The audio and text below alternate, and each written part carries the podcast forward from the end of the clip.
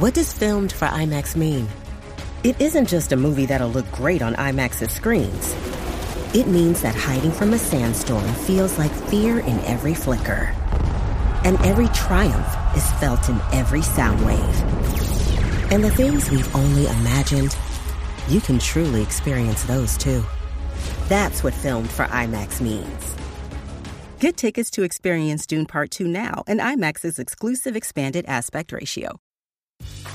Grey's Anatomy, the most iconic binge worthy drama, is back, along with answers to the biggest cliffhangers. Will Teddy survive? Will Joe and Link finally find happiness together? Meredith returns along with fan faves like Arizona. You can now stream every episode of Grey's ever on Hulu and new episodes next day. Watch the season premiere of Grey's Anatomy tonight at 9, 8 central on ABC and stream on Hulu.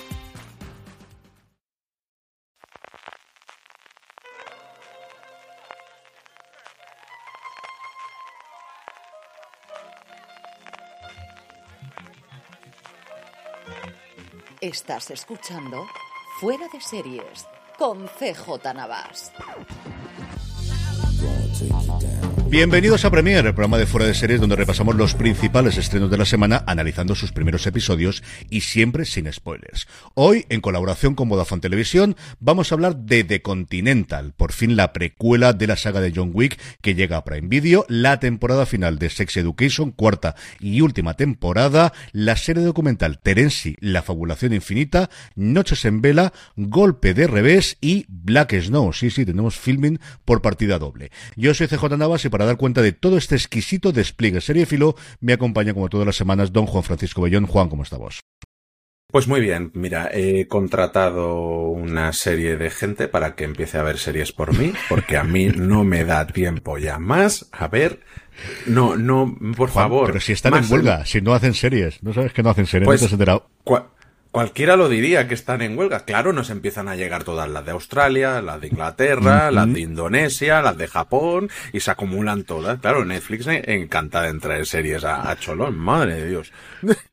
Eso es lo que yo siempre decía cuando salían esas cifras, siempre de los, medios americanos hacían muchísimo eco de los estudios que hacía FX todos los años, de la unidad que tienen ellos de análisis, y la solía presentar siempre en la, la conferencia, la- las dos reuniones que tienen al año con todos los periodistas. John Langlaff decían, ah, las 600, 700, 500, digo, ya, ya, esto es las americanas, tío, o sea que empieza a contar todo el resto de las unidades, ya, solamente empieza a contar las canadienses que os olvidáis siempre de ellas, pero el resto del mundo, y hablaremos hoy, hoy tenemos un poquito de todo, y tenemos españolas como esa serie documental de Terence Mois o en, con el, en el vigésimo aniversario de su fallecimiento, este Black Snow australiano, y tenemos un montón de cosas más, y la que están por llegar, que tenemos una británica la semana que viene que tengo ganas locas de, de poder hablar de ella, que nos llega dentro de nada. Sí, sí, se nos acumula la faena, son seis las que comentamos, pero eran muchas más, como decía el clásico, las que podíamos comentar. Una de las que no teníamos ninguna duda que había que comentar es la cuarta y última temporada de Sex Education, nuevas experiencias sexuales, crecimiento personal, amor, lágrimas, amistad. Presenta el nuevo fabuloso vestuario de Eric, Jan de vuelta al trabajo y con un nuevo jefe, Adam trabajando en la granja, las proezas artísticas de Amy y para rematar, Maybe de vuelta en Murdale para una primera cita real con Otis. Todo esto y mucho más, incluido el, la incorporación de Dan Levine, nos da la cuarta y última temporada de Sex Education, cuyo avance, cuyo tráiler escuchamos a continuación. Hi everyone, I'm Otis Milburn. I'm new here, I'm with the whole Mordell secondary team. Yeah. Thank you. I just wanted to let you know a little bit about myself. I spend a lot of my free time thinking about sex. I live and breathe sex all day, every day. Thinking about sex comes very naturally because I learned everything I know about sex from my mum. Juan, hablemos un poquito de Sex Education, cómo llegaste tú a la serie y qué te aparecieron las tres primeras temporadas. Bueno, yo a la serie llegué, creo que como todo el mundo llegó cuando se anunció la primera temporada y que teníamos a Gillian Anderson después de una buena temporada de haberle perdido la pista. Y, y oye, nos encontramos uno de esos sitios a los que siempre te da gusto volver, de eso, de esas series en las que te encariñas con sus personajes, que medio los estás viendo crecer, y, y que nos hablaba de una revolución sexual en un colegio eh, que si no era del Opus poco le faltaba Y, y, y oye, unos personajes, unos desarrollos, incluso el matón que no parecía un matón, ese personaje de Adam que es una, era un personaje deleznable y luego se nos vuelve alguien maravilloso, entendemos qué es lo que le pasa, pues lo, lo que le pasa a la mitad de los chavales que no entienden qué les pasa, están en un momento de, de cambio, de crecimiento, de descubrir su, su propia sexualidad y no solo, y, y lo que nos encontramos es que no solamente esos chavales, sino el mundo de los adultos se ve revolucionado también. Y al final en, estamos en, en Murdale, en un pequeño pueblo en el que todo esto de hablar de sexo, de dar consejos sobre sexo, se vuelve una estampida loca y, y, así es como llegué yo. ¿Tú eh, has visto las temporadas anteriores? No, yo es una de esas series que tengo pendiente que se me escapó la primera temporada y en mi casa se ha visto recientemente porque no sé exactamente a mi mujer por qué le dio por empezar a verla. Yo creo que fue por el anuncio de la cuarta temporada y se han muerto de risa con ella, que es lo que siempre me ha dicho todo el mundo, que es una serie tremendamente divertida, Juan. Es muy divertida, pero porque está muy bien escrita, los personajes son maravillosos y claro, eh, ¿qué tenemos también? Pues una serie que aborda, eh, sobre todo de manera muy franca, todos estos problemas a los que se tienen que enfrentar esta gente. Y lo que nos encontramos en esta cuarta temporada es a, a Maeve y Otis, que eran los dos personajes principales que parecía que estaban destinados a no estar juntos nunca, parece que ahora sí, pero con una salvedad que Maeve está en Estados Unidos y Otis sigue en su pueblito de Inglaterra, con lo cual dificultad máxima. Nos encontramos un nuevo instituto totalmente opuesto a lo que teníamos en las temporadas anteriores y unos personajes que los dejamos en un punto de crecimiento personal muy importante, sobre todo el personaje de, de Enkutigatwa, ese, ese amado Eric y el, y el, y el pobrecito Adam, como decía yo, que empezó siendo un adolescente odioso y acabó siendo yo creo que uno de los favoritos de todo el mundo. Y, y, encontramos, personalmente, creo que es una cuarta temporada en el que han brillado más los eh, protagonistas secundarios que, uh -huh. que es Maeve y Otis, que eran los, los principales, porque llega a un punto que es todo en la relación de ellos dos es tan reiterativo. Ellos que tenían su clínica de terapia sexual, ahora Maeve no está. Otis intenta imponerla en el nuevo colegio, pero se encuentra con un rival que ya tiene su propia clínica sexual. Entonces, al final es gran parte de la trama, pero como digo, eh, en esta cuarta temporada es que los personajes secundarios brillan todos con luz propia. Sé que es una frase muy manida, muy, muy dicha, pero, pero es verdad, es que incluso el, el odioso padre de Adam que, siempre había estado en contra de todo, e interpretado por Alistair Petri, tiene un viaje propio que es maravilloso, que ya empezó en, esa tercera temporada y como digo, es una tercera y cuarta temporada que aunque haya muchos cambios de localizaciones y todo, que ellos están muy crecidos, o sea, realmente yo creo que la, la acaba la serie porque ellos ya son adultos y es complicado seguir haciendo de chavales.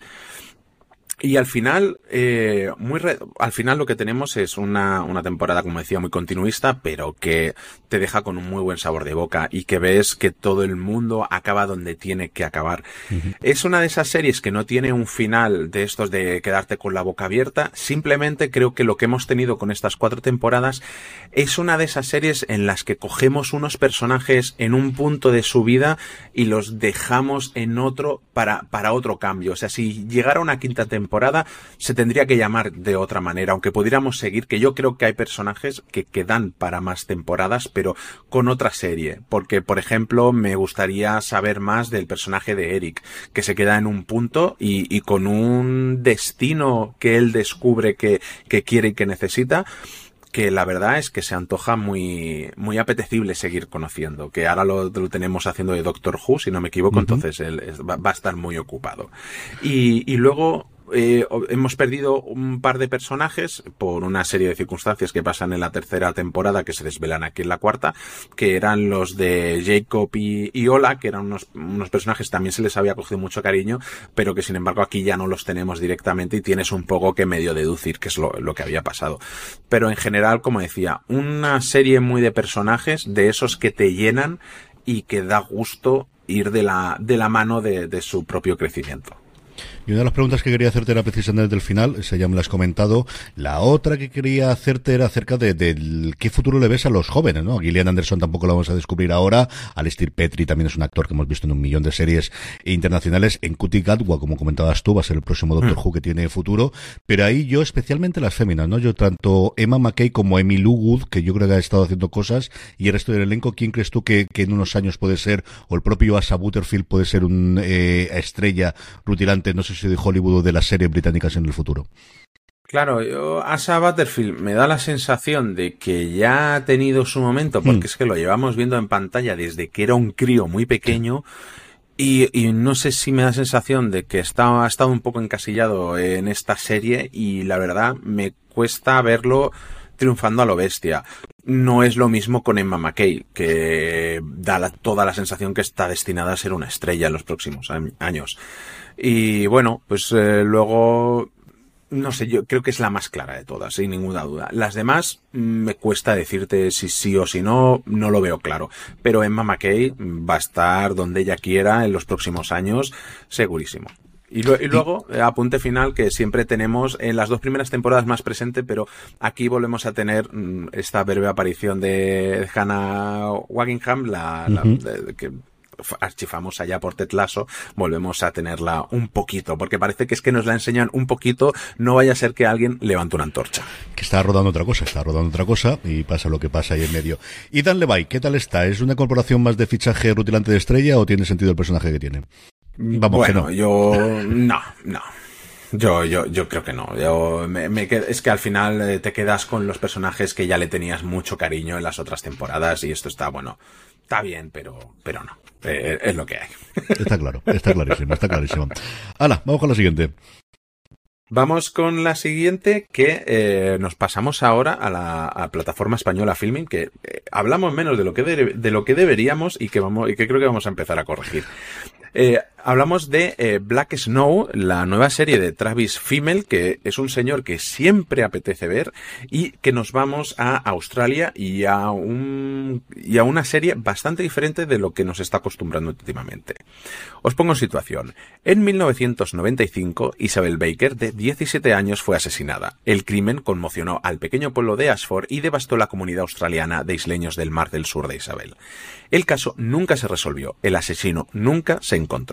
En 2020, la apertura de una cápsula del tiempo revela un secreto que pone al detective de casos sin resolver James Cormack, eh, female, tras la pista del asesino. Vamos a escuchar su tráiler y ahora seguimos hablando de esta estupenda serie. El mayor desafío de un caso sin resolver es descubrir cómo eran las personas entonces.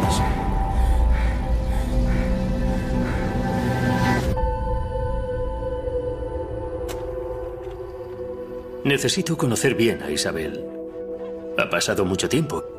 Los recuerdos de la gente se desvanecen. Pero esto... esto no miente. En 2019, creo que Ashford seguirá lleno de depredadores disfrazados de amigos. No fue un crimen de oportunidad. Fue personal. Hay personas en las que confiaba. Nos vamos a ir y nada nos va a detener.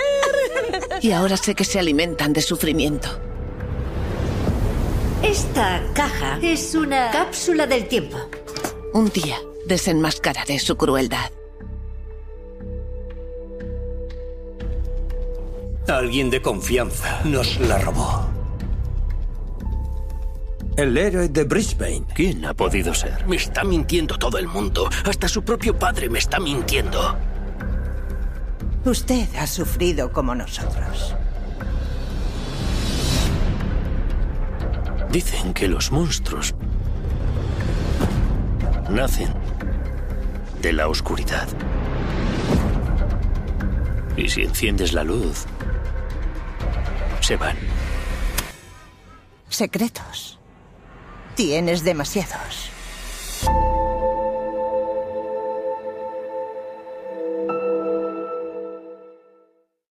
Bueno, CJ, yo sé que tú te la has cargado entera ¿Mm? en, un día, si no me equivoco. y ¿qué es lo primero que conoces del proyecto y qué es lo que te ha acercado a ella?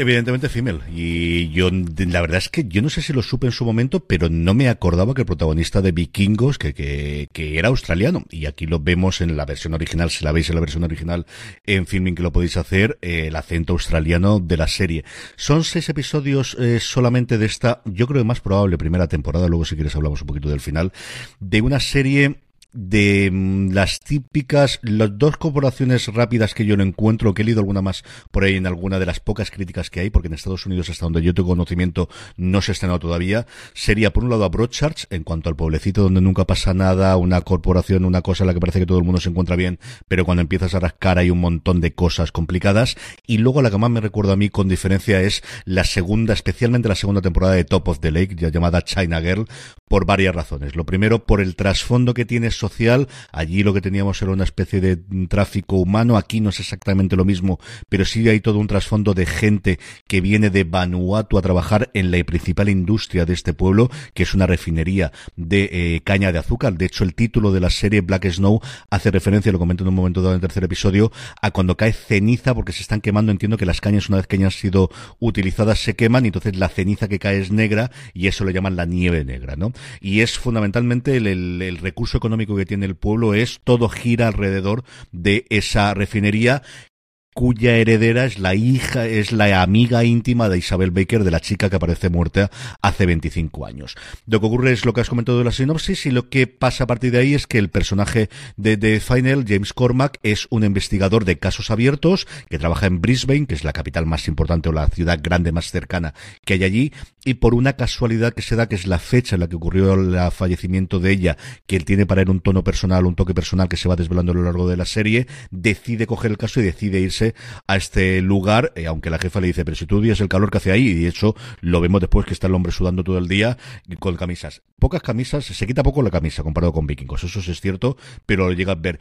Es un personaje totalmente alejado de vikingo, es un personaje con muchísimos, eso recuerda también muchísimo al personaje que tenía Elizabeth Moss en Top of the Lake, con muchísimos demonios interiores. Hay una escena inicial a los minuto y medio que no le voy a revelar, pero que es un shock inicial de a este hombre mm, algo le pasa bastante gordo, algo le pasa en la cabeza y al final dedica todas sus energías, como os digo, a esto y a conocer esa pequeña sociedad y empezar a, entablar y a intentar ver qué lo que ha ocurrido en una historia que se va contando en dos momentos. Vemos lo que ocurrió en 1995 y vemos en paralelo la investigación intercalando imágenes de los dos sitios. No es que no lo vayan contando, nosotros sabemos mucho más que los protagonistas en el 2020 y sabemos mucho más que lo que ocurría a Isabel Baker en el 95. Es una serie que a mí, como dices tú, empecé a ver alguno para poder comentarlo hoy y dije uno detrás de otro, uno detrás de otro y ahí tengo el sueño y si me da algún bostezo, no te digo yo que vaya a ser por esto porque hay otras cosas más, pero es posible y no me arrepiento absolutamente nada. La verdad es que me ha gustado mucho sabiendo el tipo de serie que es, que es ese sello británico pasado por la parte australiana, que hay bastantes series de este tipo y que a ver si poco a poco nos van llegando por aquí. Y yo he podido ver los cuatro primeros, tengo ganas de acabarlo porque son seis episodios nada más. Y lo que me tiene fascinado, ya no solo el personaje de, de, de, de Travis Fimmel, que también, sino la historia entera, el resto de personajes, es conforme va avanzando la trama, vemos cómo no para de añadirse capas y capas y capas y capas de lectura. Es impresionante eh, cómo han cogido, que, que, todavía estoy flipando cuando me enteré de esto, un elenco no, que no está acostumbrado. Mm. O sea, es lo, un poco lo que pasó con, con ahora, ahora se me ha olvidado el nombre de la Reservation Dogs que, lo haces también desde sí. los más recientes que yo recuerdo que, sí. que, tenga, que también coge mucha gente así. Han cogido eh, gente de una comunidad para contar, para contar sobre todo una historia que, que les afecta mucho personalmente y, y, y, que lo han dado todo. Es que no dirías que son, eh, que son actores no profesionales, es que en ningún momento lo dirías. Y bueno, destacando sobre todo que, que sí que son ya actores más profesionales como eh, Jemason Power que hace de la hermana de Isabel Baker, eh, que está espectacular también. Y, y, luego toda esta serie de, de, problemática social que se le ha añadido, una historia de fondo que yo no conocía, mm. que es eh, lo, bueno, el Black Burden, que es lo que hacían de secuestrar eh, inmigrantes y llevárselo, engañándolos, diciendo que los iban a contratar y se los llevaban a Australia para hacer de esclavos. Y, la representación de esta comunidad isleña del Mar del Sur, que, yo no tenía ni idea de todo el trasfondo eh, histórico y emocional que había ahí. La verdad es que la serie es espectacular. Sí, yo discrepo un poquito con lo de las interpretaciones. Yo sí he notado por momentos, desde luego, que la gente no era actriz y, actores. Coincido contigo que Gemma Son Power, que hace de la hermana de Isabel de adulta, porque aquí todos, la gran mayoría de los personajes tienen eh, una versión en el 1995 cuando eran adolescentes y otras adultas. Y Gemma Son Power se come la pantalla. Yo creo que esta es una actriz. Mm. Siento que ha trabajado muy poco fuera de Australia, trabajó como modelo, no, no sé cuánto ha salido, pero es una actriz con un carisma y un enganche. Y Fimiel es que se come la pantalla que ha estado. Es una cosa, y mira que está haciendo de desarrapado y de hecho polvo, pero es un tío que, que la cámara le quiere como es lógico y normal. A mí me ha gustado muchísimo. Como ocurre con, decías tú, esta trama que hay detrás de gente que traían de Vanuatu, además, precisamente, una, cosa que yo recuerdo que en su momento cuando hablábamos de, de Sofin Channel hablábamos mucho de esta isla del Pacífico, de este país del Pacífico, eh, hacia Australia para trabajar en estas refinerías en lugares similares, hay un trasfondo complicado de, de eso, una buena investigación, una resolución del caso más que respetable de cómo ocurre, hay momentos lo que parece que hay un poquito de, de, de trasfondo, de, de cosa medio oscura, y luego un final que deja absoluta y totalmente abierto el que haya una segunda temporada. Es una serie que ha funcionado relativamente bien por lo poquito que yo pude ver en Australia. Es eh, una producción de Stan y luego en Estados Unidos de Sundance, así que mm, se estrenará algún momento allí. Stan es un canal, yo creo que es algo parecido a Filming por lo que yo recuerdo. Yo sé que he visto más de una serie australiana que es producida allí o que se estrenó allí en Stan.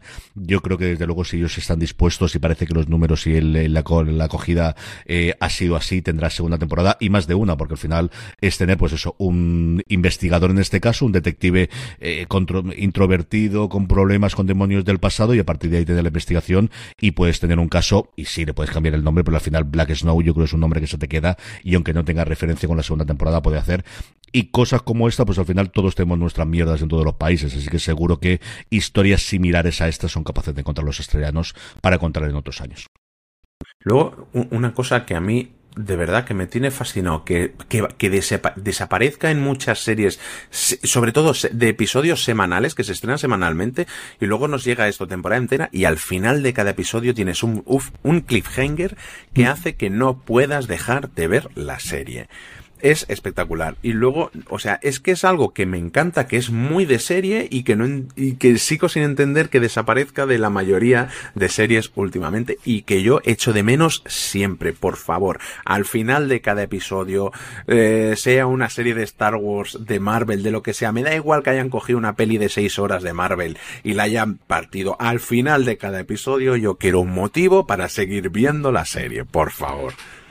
Eso lo tiene, es una serie para todos los fans. Si os gustó Broadchurch, si os buscó eh, Sharp Objects, que no recuerdo ahora mismo cómo se ha llamado en español la serie de, de HBO, si os gustó, es que siempre salen objetos punzantes, pero en la resolución no fue así. Ahora lo encontraré, o Juan, mientras yo hago el parrafazo este y lo, encontramos. Si os gustó eh, Top of the Lake, desde luego tienes que verla. Si os apetece ver una serie de investigación distinta, os apetece ver eh, a Ragnar mucho tiempo después y con un personaje totalmente distinto y demostrando que es buen actor. O sea, al final es una cosa totalmente distinta.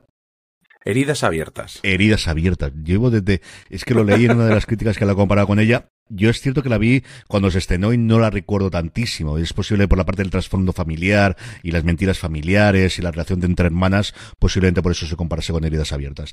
Pero como os digo, si queréis un procedimental, no un procedimental, una historia de detectives con asesinato de quién es el causante de todo esto, pero que como la buena novela negra realmente lo que tiene es mucho trasfondo social y mucha otra cosa, y solamente esos seis episodios de menos de una hora, no son 30 minutos, eso tampoco, ¿eh? va de cuarenta y tantos a cincuenta y tantos cada uno de ellos, acercaros por filming, la tenéis ya disponible, y yo eh, me aventuro a decir, desde luego lo dejan muy abierto para una segunda temporada, que con un poquito de suerte tenemos más aventuras de esto en uno o dos años, porque en Australia no sé yo cómo estará la cosa, yo creo que Female después de Vikingos igual sí que está eh, dentro del sindicato americano y no puede rodar. Ya veremos a ver cómo está el invento, que es lo que ocurre con muchos sectores internacionales que aunque tengan otro país que no sea el americano, si están afiliados al sindicato, no va a poder rodar. Pero vamos, yo de esta confío que en uno o dos años podamos tener una segunda temporada, Juan. Sí, y con muchas ganas, porque al final eh, series buenas y me refiero, series buenas que, que no lleguen de Estados Unidos porque a veces es lo que más prima y aunque sean países anglosajones parece que a veces cuesta más que calen y que llegue este tipo de serie. Y, y yo contento, la verdad. De un poco de variedad también, porque las maneras son otras, las historias que nos cuentan siempre tienen otro tipo de matices que se salen de, de, de lo típico americano y la verdad que es algo que creo que, que enriquece más allá de, de, de, de ver otra cosa en televisión, sino pues otras sensibilidades que siempre gusta. Aquí nos ha llegado siempre alguna eh, filme, ha traído alguna Netflix, eh, siempre, casi siempre de tapadillo, desde luego. Sí que yo he visto alguna serie australiana de esto haciendo el tonto y con algún actor que me gusta que ha traído, y luego Movistar Plus, yo sé creo que sí que ha traído y poco a poco va trayendo internacionales. Hey, it's Kaylee Cuoco for Priceline. Ready to go to your happy place for a happy price? Well, why didn't you say so? Just download the Priceline app right now and save up to 60% on hotels. So, whether it's Cousin Kevin's Kazoo concert in Kansas City, go Kevin, or Becky's Bachelorette Bash in Bermuda, you never have to miss a trip ever again. So, download the Priceline app today. Your savings are waiting. Go to your happy place for a happy price. Go to your happy price, Priceline. Y hablando precisamente de Movistar Plus, vamos con la siguiente serie que es Golpe de Revés. Ahora sí, vamos al Reino Unido. Está ambientada, una serie ambientada en el mundo del tenis de élite. El drama retrata a Justin Pierce como una estrella en ascenso, cuyo repentino éxito a los 17 años la llevó a ella y a su entrenador Glib Lathorn a los cuartos de final del Abierto de Francia a Roland Garros. A partir de ahí, toda la cosa se complica mucho. Ahora nos lo contará Juan. Antes escuchamos su tráiler. El cara a cara más duro de sus carreras, a punto de estallar. Quiero denunciar algo que ocurrió hace más o menos cinco años. Mi entrenador me agredió sexualmente. La verdad está en juego. Estamos ya de vuelta. Juan, ¿qué conocías sobre la serie antes de que no la estrenase Movistar Plus? Pues antes no mucha cosa, porque claro, eh, estaba esperando más Blue Lights, pero mirando el calendario dije, hey, ¿esto, ¿esto qué es? ¿Qué es esto? Una serie en el mundo del tenis. No sé tú, pero yo muchas no conozco. Entonces ahí ya tenía toda mi atención. Lo que nos hemos encontrado es, un, bueno, de los dos primeros episodios que son los que se nos ha facilitado para poder ver, que de hecho se estrena este domingo 24 de septiembre en Movistar y tendremos eh, dos episodios cada, cada domingo hasta completar los seis. Son de 60 minutos, o sea, es una hora intensita porque esto, señores y señores, es un drama como el que yo no me esperaba. O sea, me esperaba realmente algo un poquito más ligero y lo que nos hemos encontrado es un drama que eh, narrado en, en, dos líneas temporales. Vamos saltando del pasado al presente constantemente y, y tenemos a Ella Lily Hayland y a Aidan Turner eh, de protagonistas principales y vamos, que es que se comen la pantalla los dos y nos adentramos en un mundo en el tenis con una historia de denuncia, de abuso de poder eh, de, de explotación y de manipulación. El tema es, no tienes en ningún momento eh, la certeza de quién está contando la verdad qué es lo que está pasando. Porque mmm, son personajes con una gama de grises muy exagerada, en el que nunca acabas de confiar en, el, en ninguno de los dos, no acabas de desconfiar, no sabes si lo que te están contando es verdad, mmm, y en un contexto deportivo que está de, en alza precisamente por los casos que ha habido en el tenis recientemente, por las jugadoras de fútbol y todo un poco parece que es que ha llegado la serie en un momento de tormenta perfecta en el que parecía que estaba todo preparado para hablarse de ella y, y, con unos personajes con una profundidad, profundidad psicológica un poquito bestia y al final oye, todo este tema de, de, dramas abusivos del deporte que siempre hemos oído hablar de ellos, que siempre se ha tapado mucho y que y, y tenemos pues es un tour de force entre dos personajes en todo momento dramático a más no poder que yo no le recomendaría a todo el mundo porque no es una serie ligera, es una serie densa para estar atento y, preparado para que te sorprendan mmm, y dejarte sorprender, la verdad. Muy, contento con estos dos episodios. Sí, es una serie de, de, la premisa complicadita. Yo la tenía ahí pendiente y no me he terminado a ver porque todas estas cosas siempre de, de, de abusos sexuales y de abusos de poder siempre me tiran mucho cuando son eh, en estos tiempos y ahora con las crisis del instituto más todavía y me dan estas cosas. Edan Turner es alguien que conocemos muchísimo. Aquí comparte mm. protagonismo con Ella Lily Highland, que es prácticamente una recién llegada. Tiene un par de cosas hechas recientísimamente. Luego hay una cuanta gente también conocida de series británicas. Tenemos a Jessica Darrow, tenemos a Anna Chancellor, que vimos en su momento en Cuatro Bodas y un Funeral, mm. y que retoma aquí también otro papel. ¿Qué tal está el, más allá de ellos dos que me has dicho que están muy bien, el resto del elenco de, de toda la gente, supongo que al final le afecta porque Aidan Turner, el personaje de Aidan Turner, Steglen Laphorn, no va a abusar solamente de esta pobre niña, sino que tendrá muchísimas cosas más, ¿no? Tiene más cosas, el resto, a ver, el resto de personajes es complicado porque ya te digo que ellos son el centro totalmente. El resto está bastante bien, pero es que, es que son ellos dos. O sea, es un tour de force de, dos personajes eh, enfrentados el uno al otro, intentando convencer y poner a cada uno de su lado. Eh, es, es, que es tensión y drama, eh, vamos, a paladas si quieres, para parar un tren. Y, y, es eso, y como tú decías, un mundo del deporte que, y, y cosas que te tiran muy para atrás y que has visto, juegan mucho porque saben que el espectador ha visto tantas historias sobre esto que saben que vas a desconfiar en todo momento hasta que se revele eh, la verdad detrás de todo. Y la verdad es que todo eso está muy bien aprovechado porque al final juegan contigo también, que, que ya te has visto miles de noticias de estas, que si unas se desmienten, que si otras que parecía que no había pasado nada, luego es ocho veces peor de lo que había pasado. Y, y en ese sentido, la verdad es que bastante interesante una serie que ha sido creada por, eh, en su momento, la, la, creadora de, por Hania Elkington, la creadora de La Serpiente de Essex, que es una de esas series que tenía muchísimo marchamo de estrellas en Apple TV Plus con Tom Hiddleston y Claire Dance, de la que se habló poquísimo, poquísimo, poquísimo. Yo es una de esas, vi el primer episodio y es cierto que desapareció tan pronto como, como vino de estas cosas que tiene Apple de decir, tenía todos los miembros para poder funcionar bien y al final mm, se habló muchísimo menos de lo que yo esperaba de ella, Juan.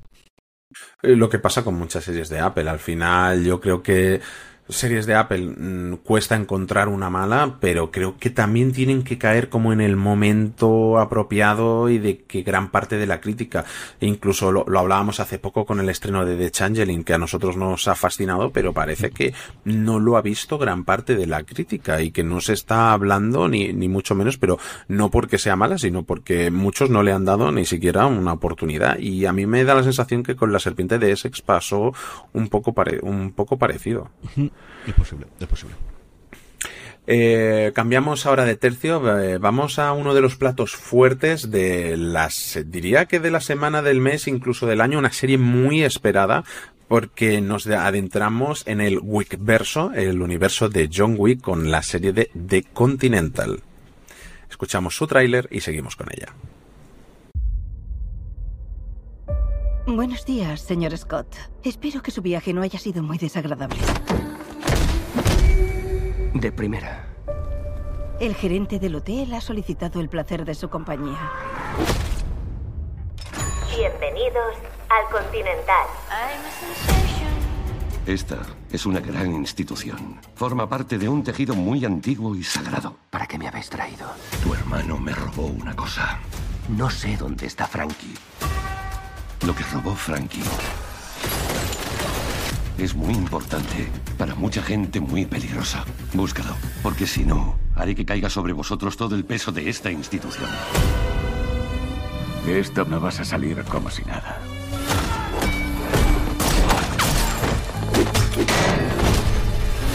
Matamos a Cormac, le quitaremos su puta casa, además de todo lo que conlleva. ¿Quieres atacar a todo el hotel? ¿Por qué creernos que un tío con un ascot es capaz de sacar esto adelante? Es un cravat.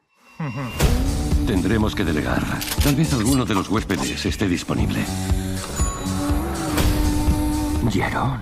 ¿Ha venido a vengarse? No, es una cuestión de justicia. Luz roja encendida. Y allá vamos.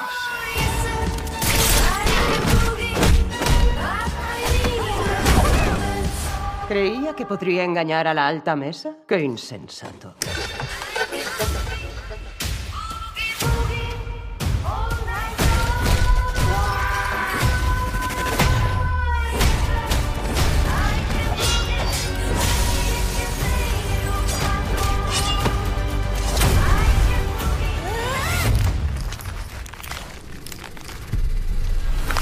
Enteras? Esta es mi casa. ¡Matad a esos chupapollas! Lo que te pido que hagas no es fácil. Te ofrezco la oportunidad de decidir quién quieres ser. Estoy buscando al hombre del asco. Lo siento, no puedo.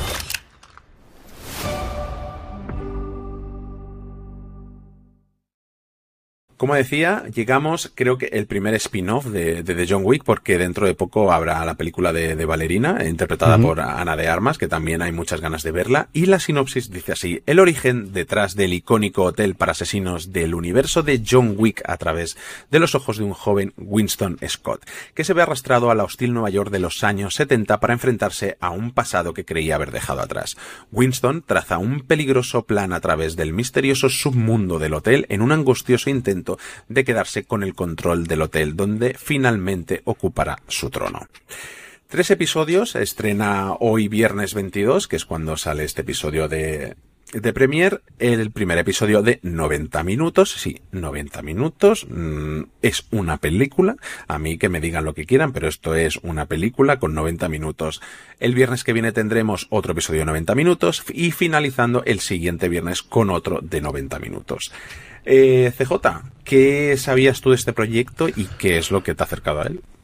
Pues era un eh, proyecto que ha dado muchísimas, pero que muchísimas vueltas. Era un proyecto que, si yo no recuerdo mal, inicialmente se planteó como película, posteriormente como serie tradicional y finalmente se quedó en este recorte de, como bien dices tú, tres películas de hora y media, pues imágenes semejanza de los británicos, por ejemplo, con Sherlock. Yo creo que es al final lo que podemos compararlo todos es lo más sencillo, ¿no? Esas temporadas de tres episodios de eh, episodios eh, de, de, hora y media cada uno de ellos, ¿no?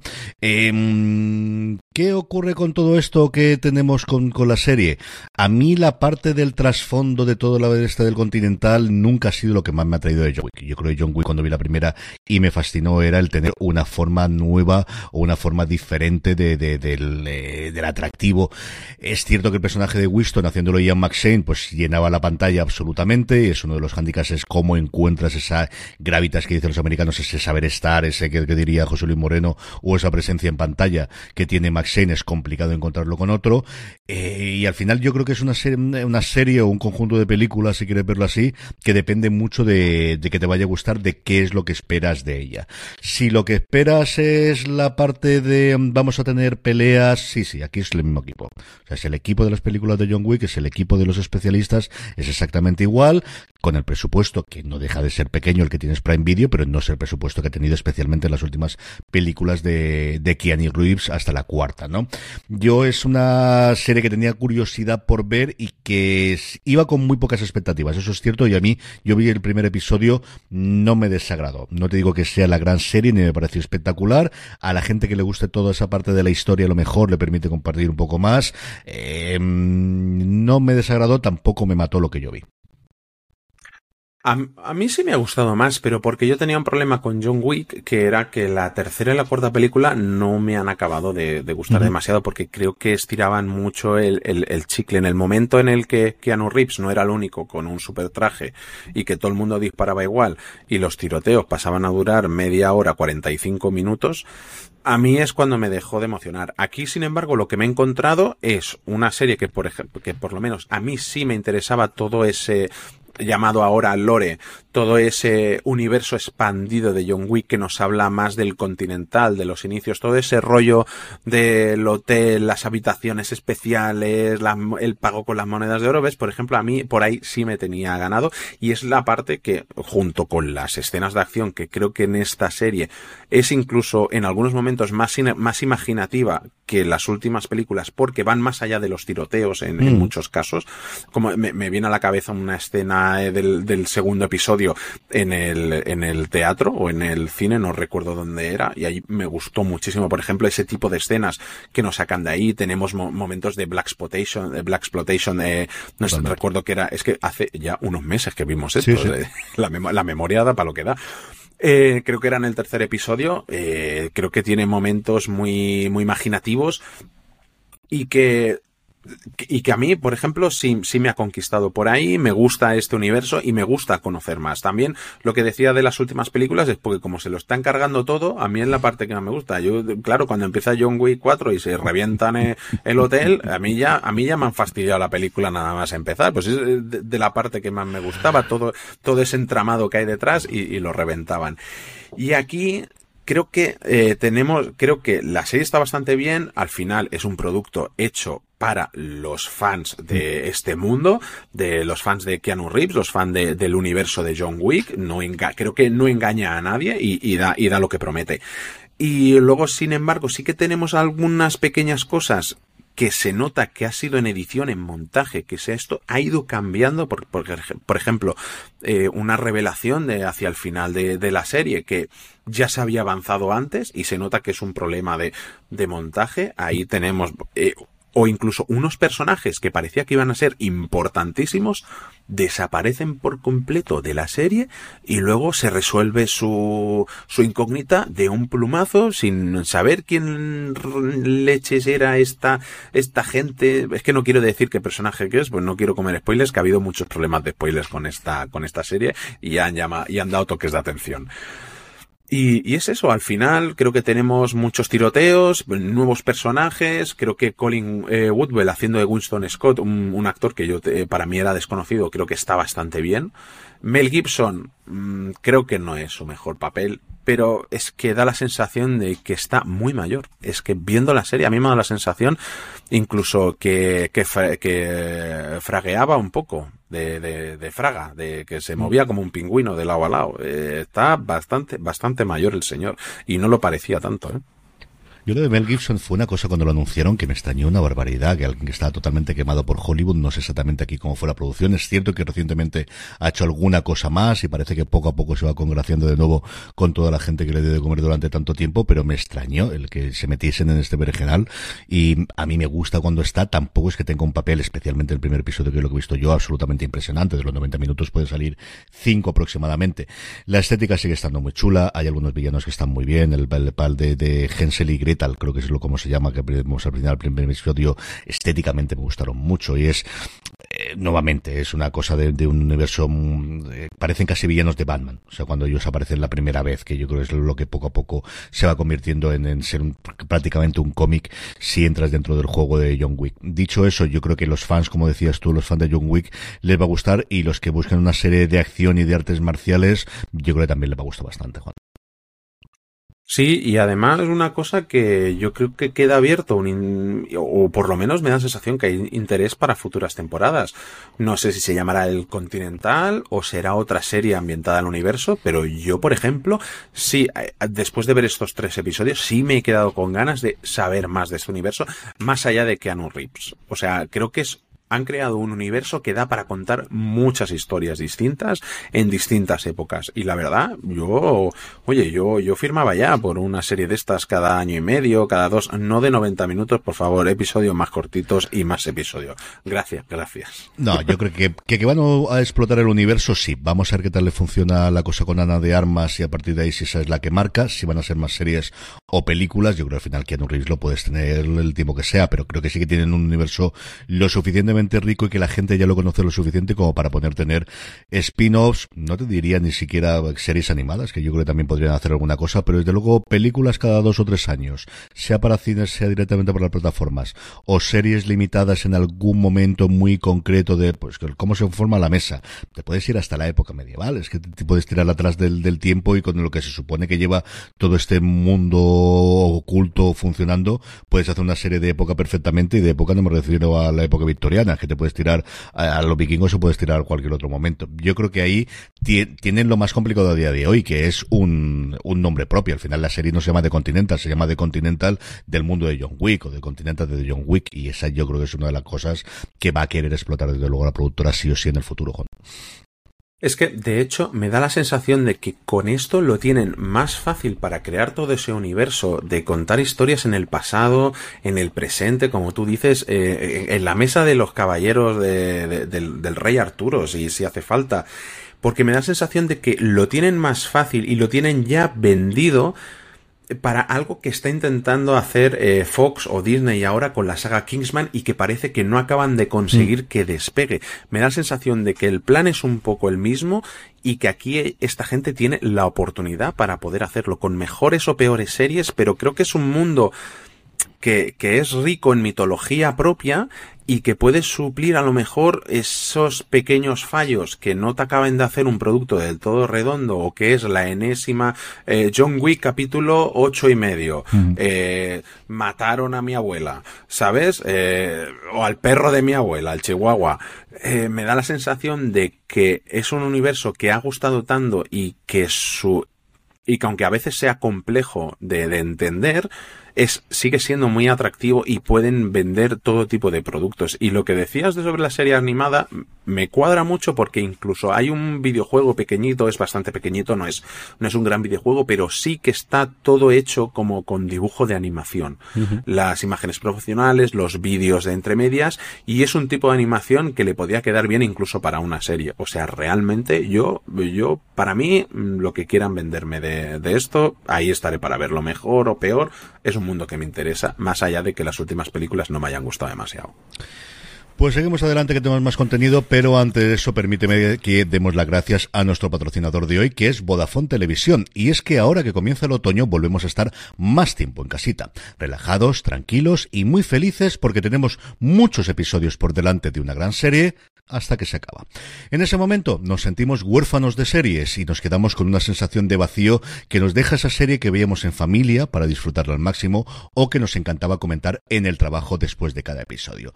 Por eso hemos creado junto a Vodafone esta sección que se llama Huérfano de series, una sección en la que te contaremos lo que ya puedes ver y lo que está por venir en cuanto a estrenos en Vodafone Televisión, que cuenta con la mayor oferta de cines, series e incluye HBO Max o Disney Plus y Prime. Porque ahora al contratar la tarifa Vodafone One ilimitada Duo, además de fibra de 600 megas y dos líneas móviles ilimitadas a velocidad 5G, tienes Vodafone Televisión con más de 60 canales y HBO Max o Disney Plus y Prime para que nunca te sientas huérfano de series, todo esto por solo 70,60 euros al mes. Es un gran ahorro y nunca más te quedarás sin nuevos episodios ni sin poder ver la serie del momento o disfrutar de grandes estrenos desde el primer día o series de catálogo.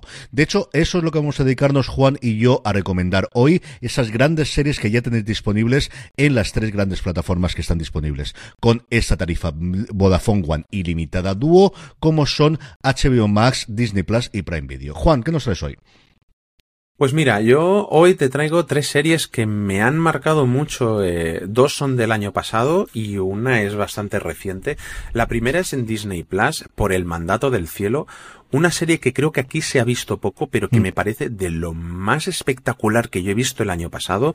Eh, un caso mm, horrible y un eh, Andrew Garfield que está, como digo yo, de Oscar, de Paco y del Ambrosio, para que se lo den todo realmente.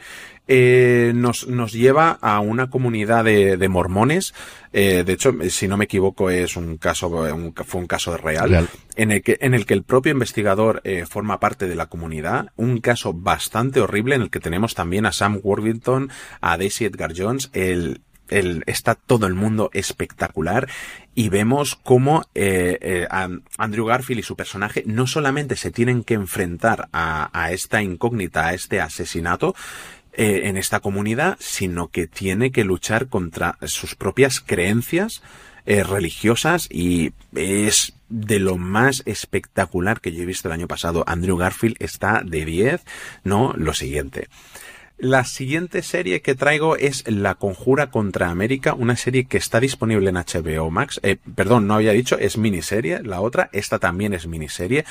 Una serie del archifamoso conocido David Simon, creador, entre otras cosas, de The Wire, de Deuce y de la última que, que estrenó en HBO, de La ciudad es nuestra una serie que nos lleva a unos años 40 ficticios en Estados Unidos, en el que eh, quien llega al poder, eh, a, la presidencia, es, eh, o, que parece que es quien va a ser el nuevo presidente de Estados Unidos, que es Charles F. Lindbergh, que es un líder americano que es simpatizante de la Alemania nazi.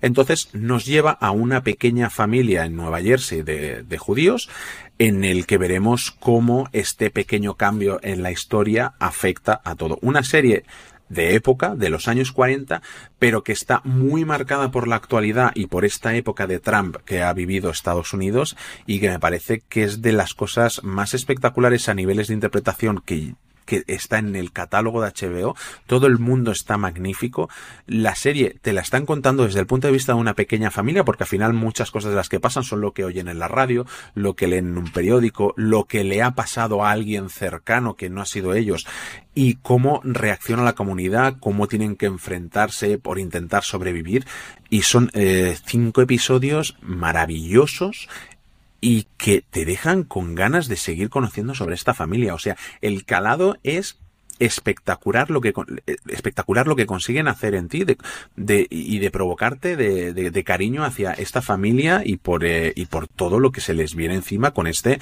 pequeñito cambio. Y luego la última de ellas, en Prime Video, Los artistas primeros trazos, una serie recientemente estrenada eh, que es eh, una serie que se emitió en el canal mexicano VIX, si no, si no me equivoco, pero con el que tenemos a Max Iglesias de protagonista junto a Ximena Romo, y en el que tenemos a dos timadores que por eh, causas del destino se ven obligados a trabajar juntos y de hacer eh, bueno, empiezan por pequeños timos y cada episodio vamos subiendo el escalafón, todo se va haciendo una bola gigantesca y tenemos una serie que es divertida, que es romántica, que tienes tus momentos Ocean's Eleven de acción, de drama, de misterio, de thriller. La serie no para en ningún momento, cada episodio eh, está excelentemente escrito y interpretado, vamos, una serie que no esperaban nada de ella y que a mí me ha tenido enganchado los 10 episodios que dura y con ganas de que haya más temporadas.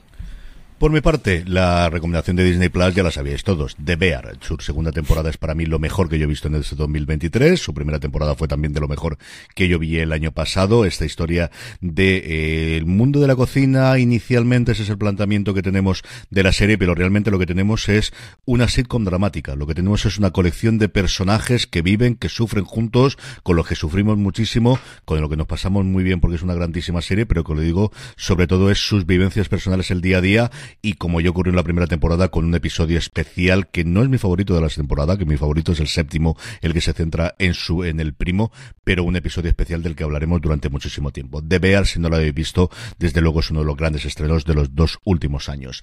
En HBO Max, pues un poquito provocador, y es Tiempo de Victoria, la dinastía de los Lakers, la serie que ha cancelado esta misma semana HBO Max, que tiene problemas y que es muy discutible, pero que cuando es buena es excelente. Y es uno de los mejores retratos que yo he visto en una serie deportiva. Tú hablabas antes del mundo del tenis. Yo creo que nunca se han visto escenas de baloncesto tan creíbles y tan bien rodadas y mira que son antiguas o que intentan recrear cosas que se podían ver en esa época como lo hemos tenido tiempo de victoria. Una segunda temporada con sus auges, con sus bajos, el episodio de Adrian Brody en el que se convierte ya en el Pat Riley que todos recordamos y que todos conocemos, me parece que es uno de los mejores que ha tenido. Unas interpretaciones empezando por John C. Riley que se mete en la piel de, de, de Bass, del doctor Bass, del dueño de los Lakers en la época gloriosa de los Lakers y de su hija Jenny, que yo creo que es una actriz que desde luego puede tener muchísimo, muchísimo futuro más allá de las cosas conocidas. Se nos ha quedado en dos temporadas, pero vale la pena el viaje. De verdad que vale la pena si no habéis visto Tiempo de Victoria, la dinastía de los Lakers en HBO Max. Y como no, La cabra tira al monte en Prime Video, pues si queréis una serie policíaca con temporadas, Boss y su continuación Boss Legacy, basada en las novelas de uno de mis autores favoritos de todos los tiempos, que es Michael Connelly. Es un detective, es un policía para el que o todo el mundo cuenta o nadie cuenta. Y ese es el credo a partir del cual va a ir resolviendo los casos. La primera temporada es quizá la más flojita, primera porque adapta una novela que en su momento estuvo muy bien, pero es una sobre un asesino en serie y ya hemos visto muchísimas cosas de asesino en series sigue estando muy bien, pero se nota que todavía estaban encajando todas las piezas. A partir de la segunda funciona como un reloj. Es una serie que no te va a engañar, que funciona perfectamente y que tiene, como os digo, esa continuación, igual que ocurre con las novelas, con el desarrollo de Boss y con el de su hija, que poco a poco va cobrando importancia en la serie y que es, si no la coprotagonista, desde luego sí la segunda muy, muy cercana del papel que hace su padre. Por cierto, un Titus Welliver que es maravilloso. Yo jamás me imaginé a Boss, yo Boss le voy leyéndola desde que Connolly empezó a publicar los libros y jamás me había imaginado con él y a día de hoy no me puedo imaginar otra persona. Cada vez que leo las novelas, que de hecho dentro de nada, ahora en noviembre sale la, la última, eh, tanto de él como de como de, de, de, de, Mickey Haller, no me puedo imaginar otro. La imagen que tengo en la cabeza es la de él y nunca la había tenido hasta ahora. Así que, como os digo, esa es mi recomendación para Prime Video, Boss, y cuando la terminéis, Boss Legacy, que es la continuación. La semana que viene en Premiere os recomendaremos mucho más contenidos que tienes disponibles en Vodafone Televisión. Contrata ahora la tarifa Vodafone One ilimitada dúo con fibra de 600 megas, dos líneas móviles ilimitadas a velocidad 5G y Vodafone Televisión con más de 60 canales y HBO Max o Disney Plus y Prime, que te traemos todas las recomendaciones para que nunca más te sientas huérfanos de series. Pásate por vodafone.es barra series y aprovecha esta gran oferta.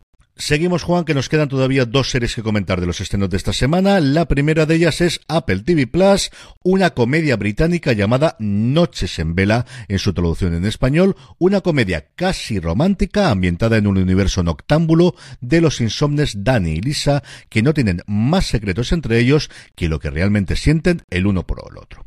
Escuchamos su tráiler y volvemos enseguida. Dani, ¿qué haces arrastrándote a oscuras? ¿Estabas durmiendo? No, claro que no. Voy a ahorrar en bombillas. Llevo sin dormir dos meses. Insomnio crónico. Hipnosis, acupuntura, no me funciona nada. ¿Estás despierto? ¿Cómo te ha ido el día? He visto un anuncio de unas pastillas nuevas para dormir. Snoozers. No te dejan caos. Solo hacen que todo sepa a repollo. No solo el repollo. es un perrito. ¿Perrito? Le pones una silla y lo puedes montar. Bien, pues me voy a dormir. Hola. Por fin. ¿Te acuerdas de aquella para ligar? Hay una compatible. ¡Qué bien! La que no ha dejado de llamarte Elisa. Solo somos amigos. No, según me parece a mí. Cuando estoy durmiendo, Lisa vive en un mundo del que no sé nada. Hola, no estoy robando. ¿Qué? ¿Qué? ¡Ay, joder! ¿Qué? Estoy rodeada de vacas. ¿Vacas? ¿Las vacas atacan? Lo busco. Sí, sí, sí atacan y también matan. ¿Qué?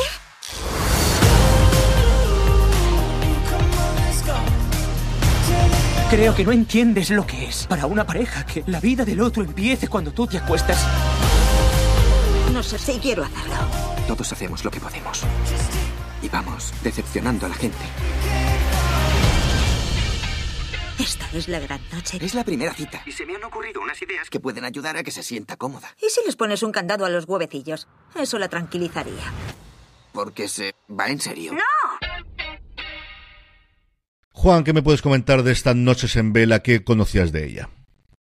Pues realmente no conocía nada, solo que era la nueva comedia de Apple y ya, yo es que comedia de Apple que se estrena comedia que veo, que eh, para sin aviso así han vuelto a cambiar el día de estreno porque normalmente las comedias de Apple se estrenan los miércoles y esta no llega el viernes. Uh -huh. No sé el por qué, no han explicado nada, pero bueno, oye, bien recibida para ver el viernes por la noche.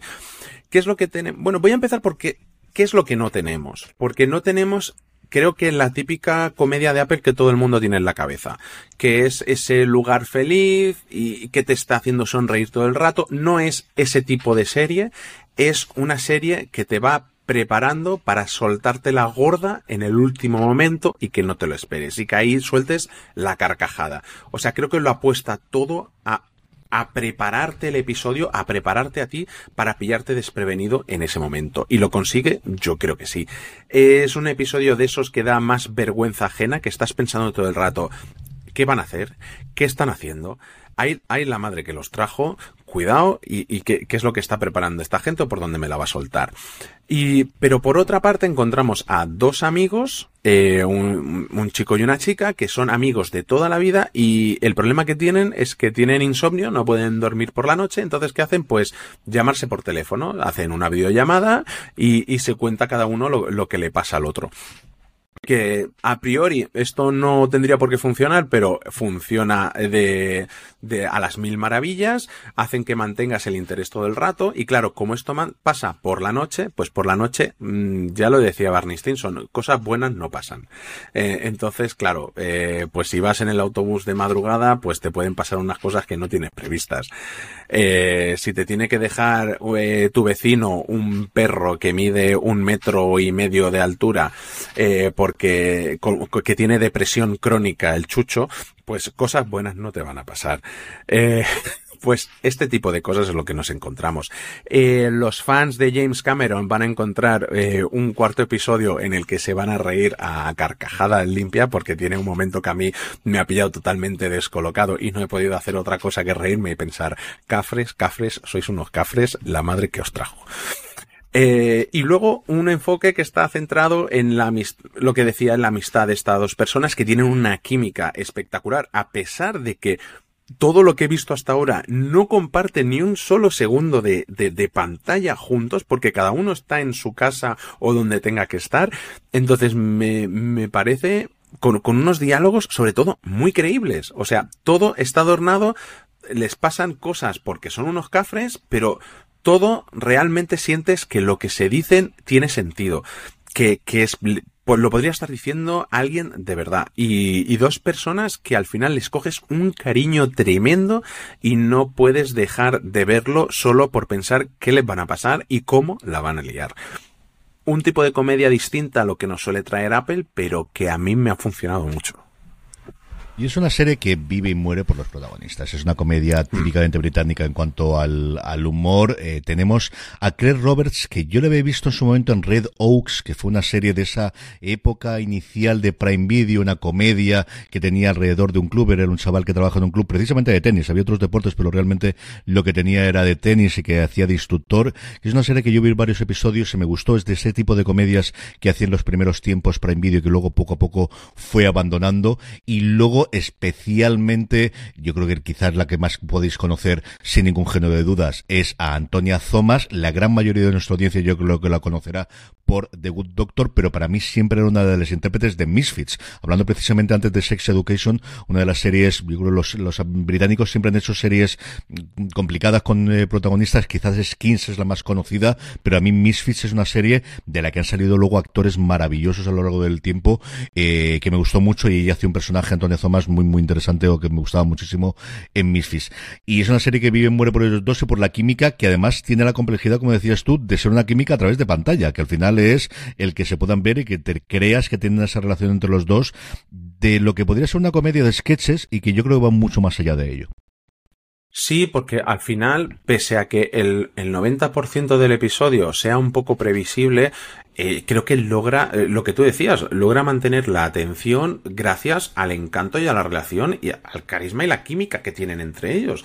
Y de verdad es que les coges muchísimo cariño y estás nada más que pendiente de qué es lo que les va a pasar ahora. Eh, al final, no sé, es, es una química entre dos actores, una comedia que normalmente las comedias creo que necesitan un poco de rodaje para que esto cause efecto en ti y aquí desde el minuto uno, oye, yo no sé si es que está, estos dos actores se conocían de antes o lo que sea, pero es que es, eh, creo, parece que llevan toda la vida siendo amigos y realmente es muy creíble.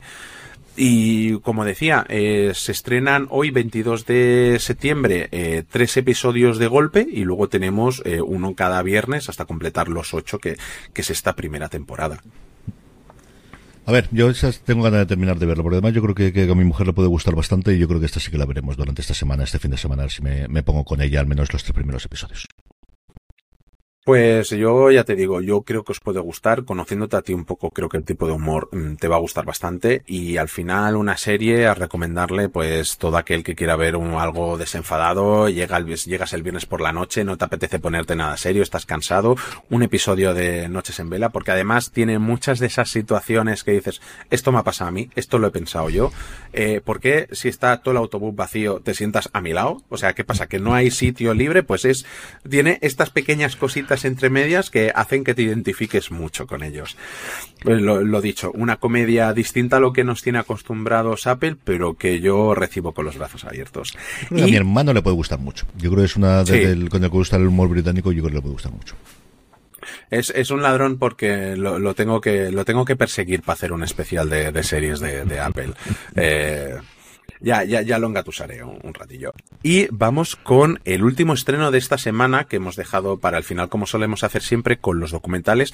En este caso, volvemos a Filming y hablamos de una serie documental de la que tú me habías hablado mucho, eh, la que me habías insistido ya hace tiempo que tenía muy buena pinta, que podía funcionar muy bien, que es Terenzi, la fabulación infinita. Escuchamos el tráiler y seguimos ahora hablando de ella. Señoras, señores, como les anunciábamos al principio, tenemos con nosotros a un maravilloso escritor. Un escritor conocido, conocidísimo. El enfant terrible de Cataluña. Un heterodoxo total de la vida y del sexo. Terence Mosh. No ha salido nadie como él. No hay otro escritor que se le parezca. Feia el que li donava la gana, efectivament, però a més no es deixava condicionar per res. Tennessee Smith me decía, solo tienes un momento para ser una superestrella. A Terence hay que tomárselo en serio lo justo. ¿Es usted un vanidoso? Pienso que teniendo en cuenta que soy la persona más adorable que conozco, que reúno en mí todos los dones de la naturaleza, que no se puede ser más inteligente, más encantador, más simpático y más mono, pues encuentro que, no sé, que soy muy poco vanidoso. Brillante, generoso, inteligente y manipulador. Tu creus que sota aquesta cortina de fum amagues alguna cosa de la teva personalitat? Puede ser, puede ser que yo por mi tendencia a, a idealizar, de hecho, amo a sombras, no a personas. Yo no sé si Terence Mosh tiene previsto contarnos esta noche muchas mentiras. Bueno, las necesarias para entretener.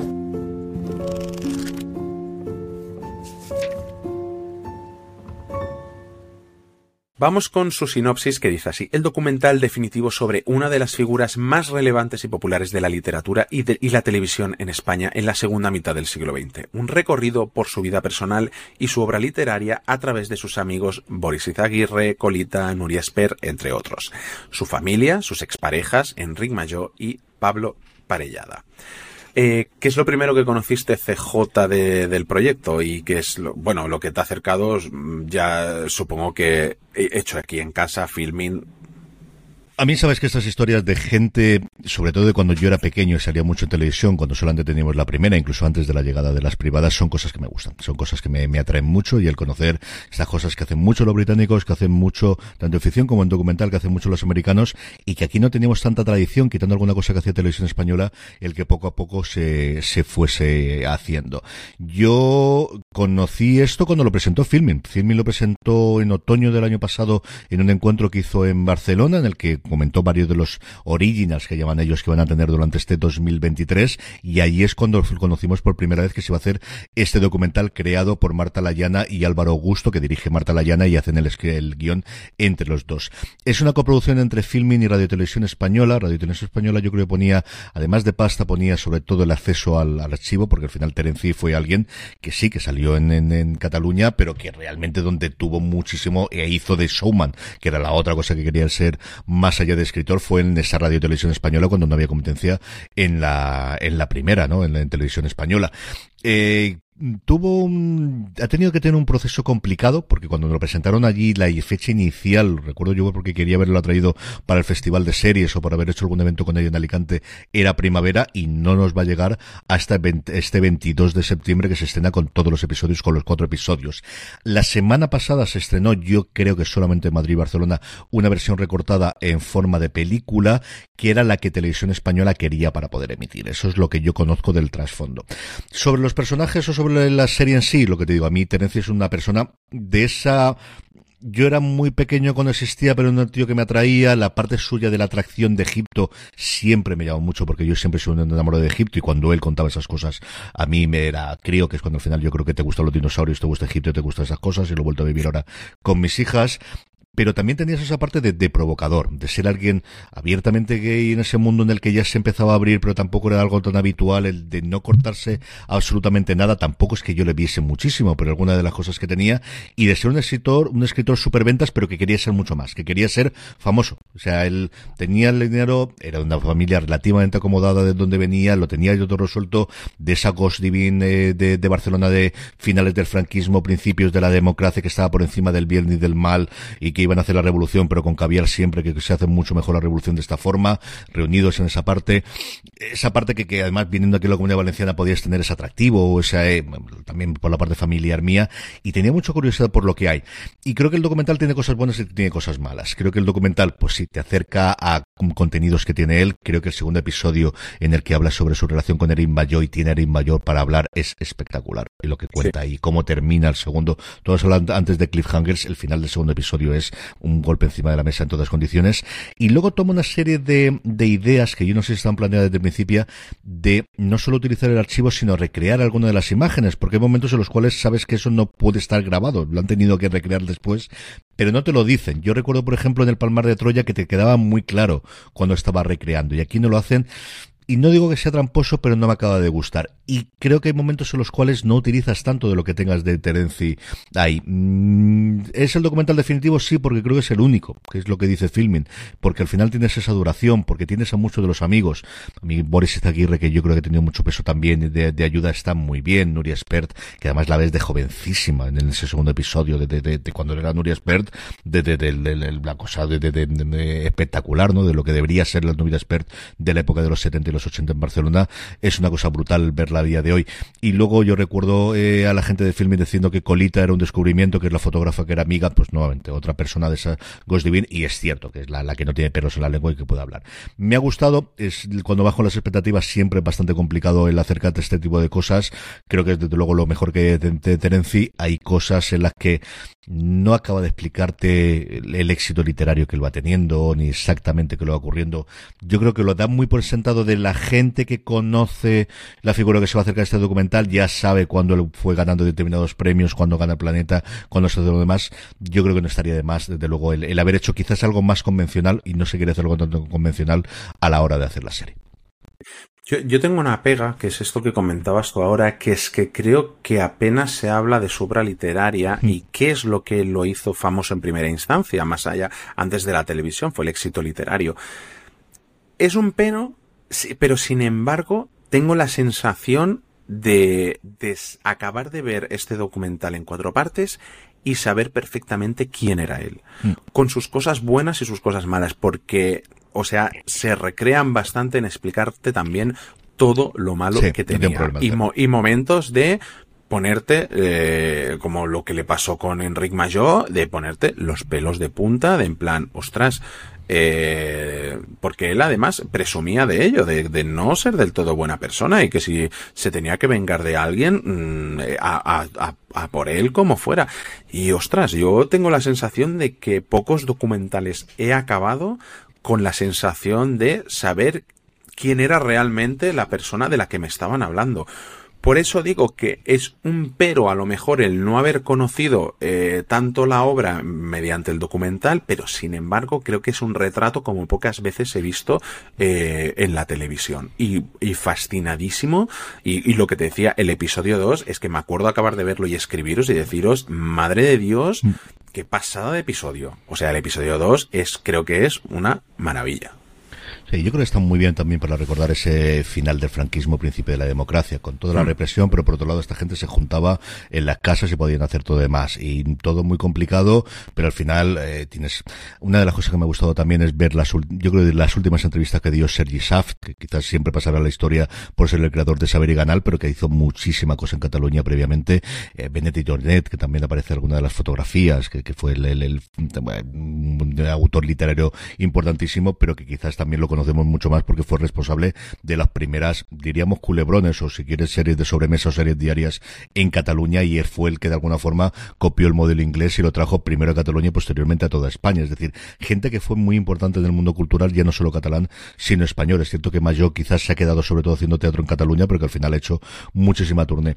A mí esa parte me ha gustado. Es gente, como digo, que siempre he tenido en la órbita, que siempre he conocido, la propia Naishaf, que es su hija, eh, que ha hecho mucha cosa internacionalmente Eh, y coincido contigo que quizás es la menos geografía de todos este tipo de documentales que hemos visto, especialmente los de Movistar Plus, pues siempre tienen el bien y el mal de si tienes a la persona no vas a poder contar determinadas cosas porque ni tienes las herramientas, ni vas a querer hacerlo, ni vas a poderlo, incluso el de José María García que tuvieron yo creo bastante libertad, pues al final habrá cosas en las que no lo metas, aquí cuando tiene que decir ya, era encantador y un eh, embaucador y eh, toda la pasta de la afición, pero era un bicho cuando quería ser un bicho y tenía cosas absolutamente terroríficas que él mismo la reconocía. Sí, y sin embargo, acabas de ver el documental y piensas, él hubiera estado de acuerdo con que se contase todo esto. Sí, sí, yo, el primero que lo hablaba era él. O sea, era otro tío. Es que hace 20 años que eso nos fue. Es que parece que fue ayer, pero hace 20 años hay muchas veces en las cuales lo dice. Y es alguien que verlas en la entrevista, busca el titular y busca la provocación y busca el meterle el otro. Y más allá de los cigarrillos, que es lo que otra cosa que te trata totalmente aquí, tanto en los bares como en los restaurantes, todo el mundo fumando en la, en la, televisión. Es que se fumaba en la televisión. Señoras y señores, hace 30 años sin ningún problema, no solo en la pipa de Baldín, se fumaba en todo lo demás y él estaba presentando otra cosa que me gusta mucho, por ejemplo, es esas escenas antes de empezar a rodar la, alguno de los programas, que es una cosa que siempre me ha gustado mucho. Cuando ya se está rodando, que evidentemente no se emite, son cosas, yo lo recuerdo en algún documental de SPN, que lo teníamos eh, previo a la retransmisión de alguno de los partidos de la NBA, y es algo que siempre me ha gustado mucho. Solamente por recordar esas cosas o por rescatar esas cosas, yo creo que vale la pena. Sí, y luego lo que tú decías, la faceta de showman. Yo, claro, yo era muy pequeño, no, no, no lo recuerdo. Creo que ya las últimas apariciones suyas, aunque yo ya tenía una edad, mm, igual no me, no me llamaba la atención, pero sin embargo, como alguien también adelantado a su época, con, con ganas de fama, de liarla, de, de, de hacerle preguntas controvertidas y contestarlas sin ningún pudor. O sea, o sea, es, te voy a contar lo que quieres saber. O sea, quieres espectáculo, yo te lo voy a dar. Y, y, y al final, una persona que la verdad que, da pena que se haya perdido, como dice en el, documental, se haya perdido eh, estos años del auge de las redes sociales, porque aun con 80 años hubiera sido alguien que, estaría en la onda de todo esto. Creo que vale la pena verla. Si conocéis a Terence y tenéis, porque leísteis sus libros desde Marilyn o cualquier otro del planeta, sin duda, y luego los que de esa época, un poquito después, a mí nuevamente, yo nací en el 78, lo recuerdo, pero muy poquito, no la época suya de esplendor, desde luego, ahí sí más la serie de la, la, la, imagen que tenía de Terence era vestido de romano, o sea, vestido de egipcio, es que era el, el, disfraz, es que eso es lo que teníamos posteriormente, y de mirar con el cigarro, o sea, eso sí que se ha tenido siempre la imagen. Yo que vale muchísimo la pena que os acerquéis al documental, cuatro episodios en filming que lo tenéis este viernes. Al final, esta semana hemos tenido el martes Black Snow y este viernes, hoy mismo cuando estéis escuchando el programa, eh, o cuando hemos publicado el programa, disponible en filming. Y con esto vamos despidiendo eh, Premier por hoy. Don Juan Francisco Bellón, mil millones de gracias. Este próximo programa. A ti, como siempre, a ver las 800 series que tenemos la semana que viene. Madre, mía. El caso es que estaremos aquí, desde luego, para contarlo en Premier y también en Fuera de Series, que hemos vuelto ya todos los domingos a contar la actualidad semanal, a también, también todos los estrenos. Este fin de semana, o para este programa, creo que estaremos Jorge y yo solamente porque Don Carlos está de eh, juelga y de jarana por ahí. De hecho, creo que se va a Barcelona durante el fin de semana. Creo que está ahí hasta el domingo, hasta el lunes.